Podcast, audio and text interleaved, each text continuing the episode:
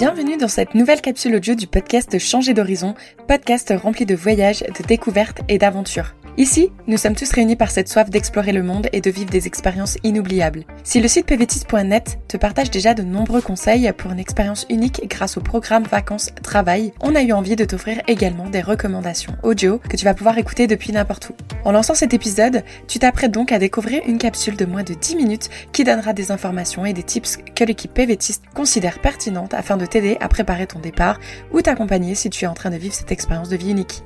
A tout de suite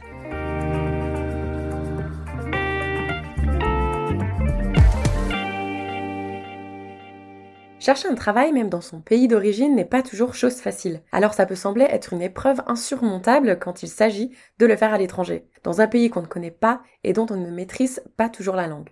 Dans cet épisode, nous allons donc vous partager quelques conseils pour vous aider dans votre recherche d'emploi en PVT.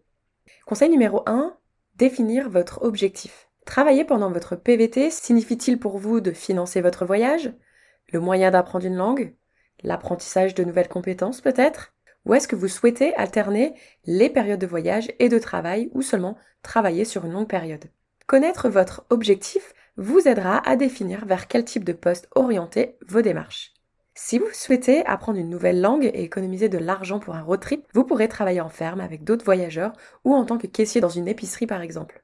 Si vous souhaitez évoluer dans votre domaine de prédilection, vos recherches seront forcément plus restreintes. Conseil numéro 2, s'améliorer dans une autre langue.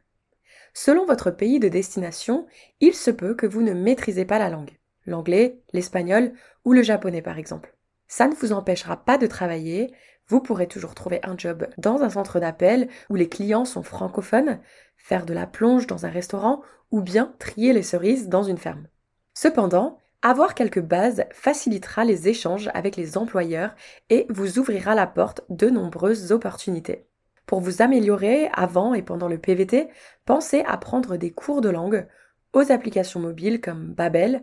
Vous bénéficiez d'ailleurs d'une réduction de 20%, le lien à retrouver dans la rubrique Bon plan du site pvtis.net, mais pensez aussi à participer à des rencontres entre personnes qui souhaitent échanger dans la langue qui vous intéresse. Conseil numéro 3, adapter son CV et sa lettre de motivation. Adapter son CV et sa lettre de motivation au marché du travail qu'on vise est essentiel comme en France ou en Belgique, adaptez et personnalisez votre CV et votre lettre de motivation quand celle-ci est pertinente au poste recherché. Par exemple, dans un poste dans le tourisme, une lettre de motivation aura du sens. Si vous souhaitez servir dans un bar, il sera souvent plus judicieux de se présenter directement dans l'établissement et de faire un essai. Pour ce qui est du CV, Mettez en avant les compétences liées au poste recherché en priorité, même si ce ne sont pas des compétences qui étaient centrales dans vos expériences passées. Par exemple, la communication, le sens de l'organisation ou le fait d'être rigoureux, qui sont des compétences qu'on peut retrouver dans différents domaines d'activité. Pensez à vérifier les normes selon votre pays de PVT. Par exemple, au Canada, il est possible de faire deux pages de CV. Il ne faut pas hésiter à être plus descriptif qu'on peut le faire en France. En Corée du Sud, vous pouvez faire encore davantage de pages.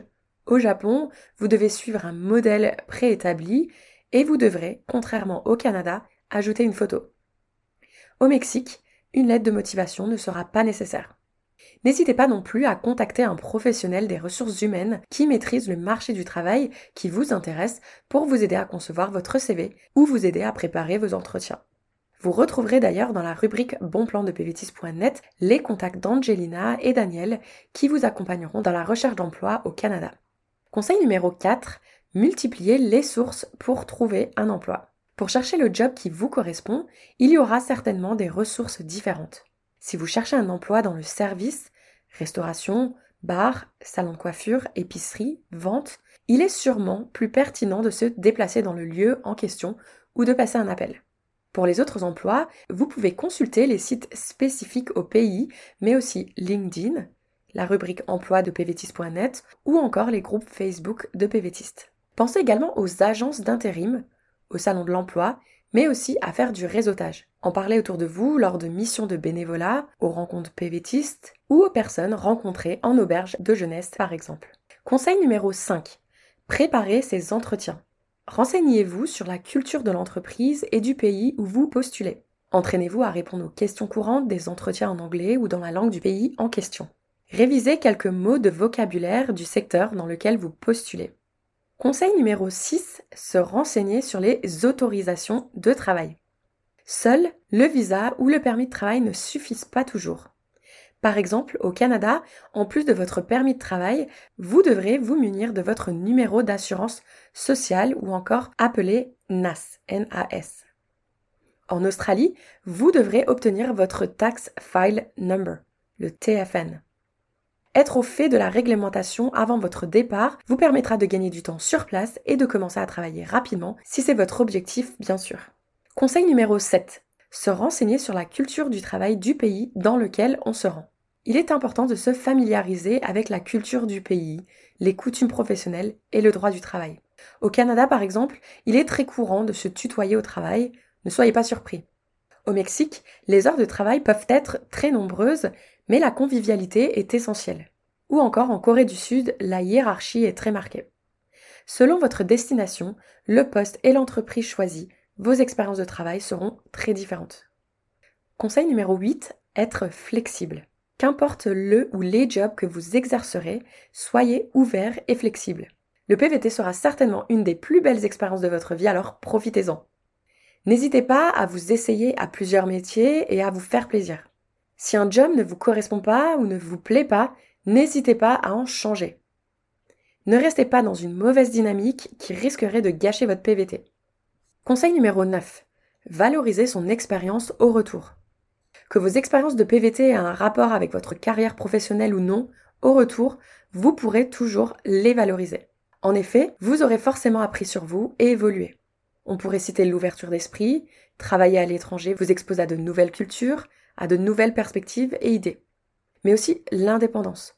Vous apprenez à être autonome, à prendre des décisions et à gérer des situations inconnues. Vous aurez peut-être perfectionné une nouvelle langue, ce qui est un atout majeur sur le marché du travail. Quoi qu'il arrive, les nouvelles connaissances et compétences acquises pendant votre PVT seront transférables à un futur poste dans votre pays d'origine ou lors d'un prochain PVT, que ce soit au travail ou dans la vie de tous les jours. Et voilà le dernier conseil, conseil numéro 10, voyager. Travaillez oui, mais n'oubliez pas la partie voyage de votre PVT. Que vous optiez pour un PVT nomade ou sédentaire, partez à la découverte de votre pays de destination. Voilà, nous espérons que cet épisode vous aura permis d'y voir plus clair sur la recherche d'un emploi pendant votre PVT, mais aussi sur comment valoriser vos expériences au retour. Vous l'aurez compris, le PVT peut être un vrai tremplin aussi bien professionnel que personnel.